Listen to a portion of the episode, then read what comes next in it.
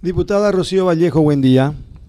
Sí, buenos días, se cortó Carlos. Buenos días A, ustedes y a, la audiencia. Buen día. Diputada, a las nueve hay una reunión de una comisión que, que, ¿qué es lo que tiene que hacer esa comisión a partir de, de esta conformación? Y fijar las audiencias para los denunciantes, para el gobernador y otras diligencias que se crean convenientes, Carlos. Pero Ahí hay que decir que la carpeta que nos han entregado de la intervención está muy completa. O sea, estas dos diligencias sí o sí tenemos que hacer.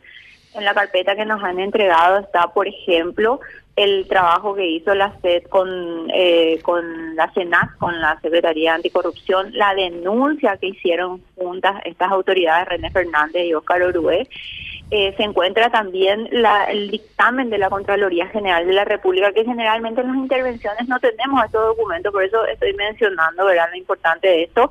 Tenemos también, lógicamente, la denuncia de los concejales, tenemos la imputación del Ministerio Público, también está agregada a la carpeta de la intervención.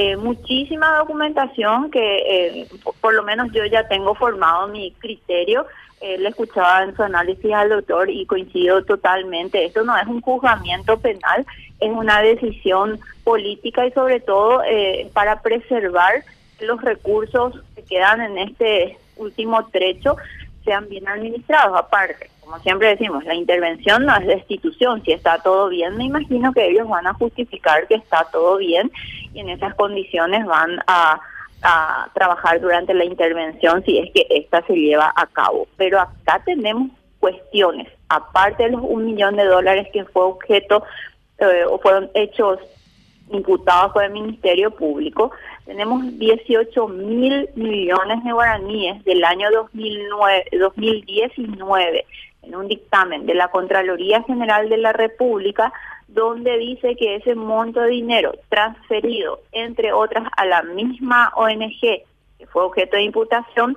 no tienen documentos de rendición de cuentas.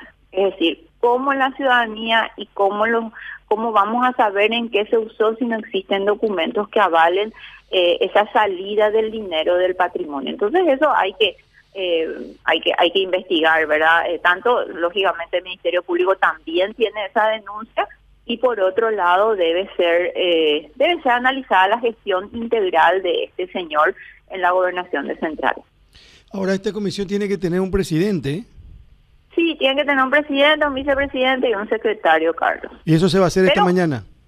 Esta mañana a las nueve, eso no está, o sea, ponerle que haya como muchas otras intervenciones, dos dictámenes, cada uno defiende su dictamen, eh, pero sí el presidente, de acuerdo a las mayorías, nosotros vamos a eh, seguramente la oposición vamos a estar planteando ya que a partir del jueves se realicen las audiencias, eh, primero a los denunciantes, luego al gobernador, y mm, que se realicen las diligencias y que esto podamos culminar antes del receso parlamentario. Esto debemos decidirlo, esa es nuestra responsabilidad dentro de las atribuciones que tenemos como diputados y debemos preservar esos recursos. Se tiene que investigar también administrativamente y eso solamente con una intervención. Hoy este señor está aludiendo, o sea, se están planteando estrategias procesables y no se aplican las medidas alternativas entre las que se encontraba que él no se acerque a la gobernación.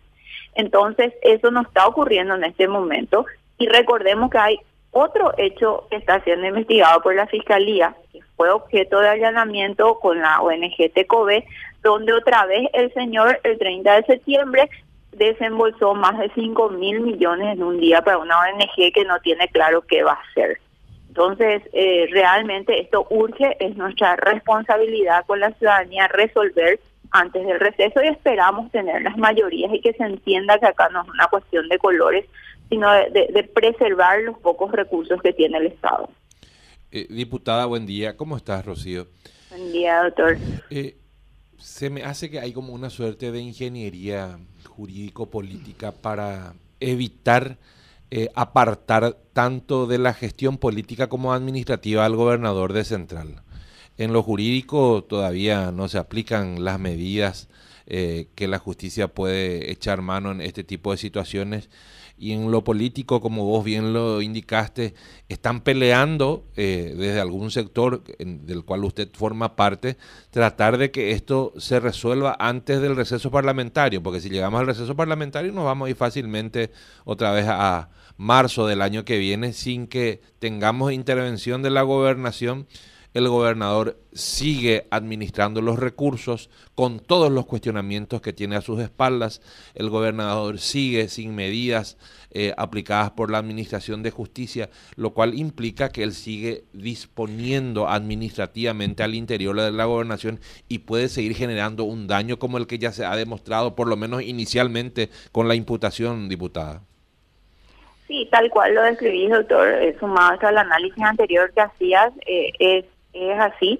Por eso está ahí la responsabilidad política más allá de los colores. Acá estamos hablando de una situación sumamente grave y como en ningún otro caso, por eso yo mencionaba un poco todos los documentos que tenemos en la carpeta, que tienen eh, más de 200 hojas, eh, todos los documentos que tenemos como en ninguna otra intervención. Eh, siempre suelen decir los colegas, no, pero no hay dictamen de Contraloría, entonces no, no podemos dictaminar. Eh, pero bueno, sabemos que el análisis documental podemos colegir algunas cosas. En este caso sí tenemos un dictamen contundente de la Contraloría y no es luego sobre los hechos imputados, es sobre hechos anteriores del 2019, donde vuelvo a reiterar, son 18 mil millones de guaraníes entregados a ONGs donde no tenemos respaldo documental, de los cuales 6 mil millones se entregaron a la misma ONG que presentó documentos falsos, en este caso imputados. Es decir, tenemos esa evidencia, tenemos la denuncia, la denuncia de la Secretaría Anticorrupción junto con la SED ante el Ministerio Público sobre los hechos ocurridos en Central. No es poca cosa que, que varios órganos de investigación administrativa se, se, o sea, porque probablemente se va a decir que es una persecución política también todos, todos los órganos de, control del gobierno, que es del mismo color del gobernador, se pusieron de acuerdo para decir que él eh, realizó mal las cosas administrativamente. No creo, ¿verdad? Entonces, evidencias realmente existen varias. Muy bien tu análisis, doctor, es separar. Esto no es un juzgamiento penal. Esta es una cuestión de toma de decisión en el ámbito político porque afecta a la gestión administrativa de una autoridad que está administrando recursos públicos mal. Está comprobado que está administrando mal. Cualquiera de los que está escuchando y ustedes, si le entrega aunque sea un 100 mil a alguien para que haga uso y vaya a comprar determinadas, determinados insumos, ¿qué va a hacer? Antes de darle otros 100 mil, le va a pedir rendición de cuentas de qué hizo con los 100 mil que le dio y si compró lo que le dijo que tenía que comprar, ¿verdad? Bueno, eso mismo debía hacer la gobernación de Central. Le entregó casi un, estoy segura que a esa época habrá sido un millón de dólares a esta ONG de, de formación de profesionales, en Centro Integral de Apoyo Profesional se llama. O sea, Centro Integral de Apoyo Profesional y él el que está construyendo empedrados, no sabe ni dónde, ¿verdad? 6 mil millones le entregó en el 2019. Ni un papel de rendición de cuentas, pero en el 2021 le entrega otra vez 5 mil millones. ¿Y cómo justifica la ONG estas con facturas truchas? Entonces, a ver, no necesitamos ser demasiado inteligentes para entender que acá algo funciona mal y que debe entrar un equipo de intervención a revisar todo lo que está pasando en la gobernación. ¿Cuándo eh, concluye el periodo parlamentario, diputada?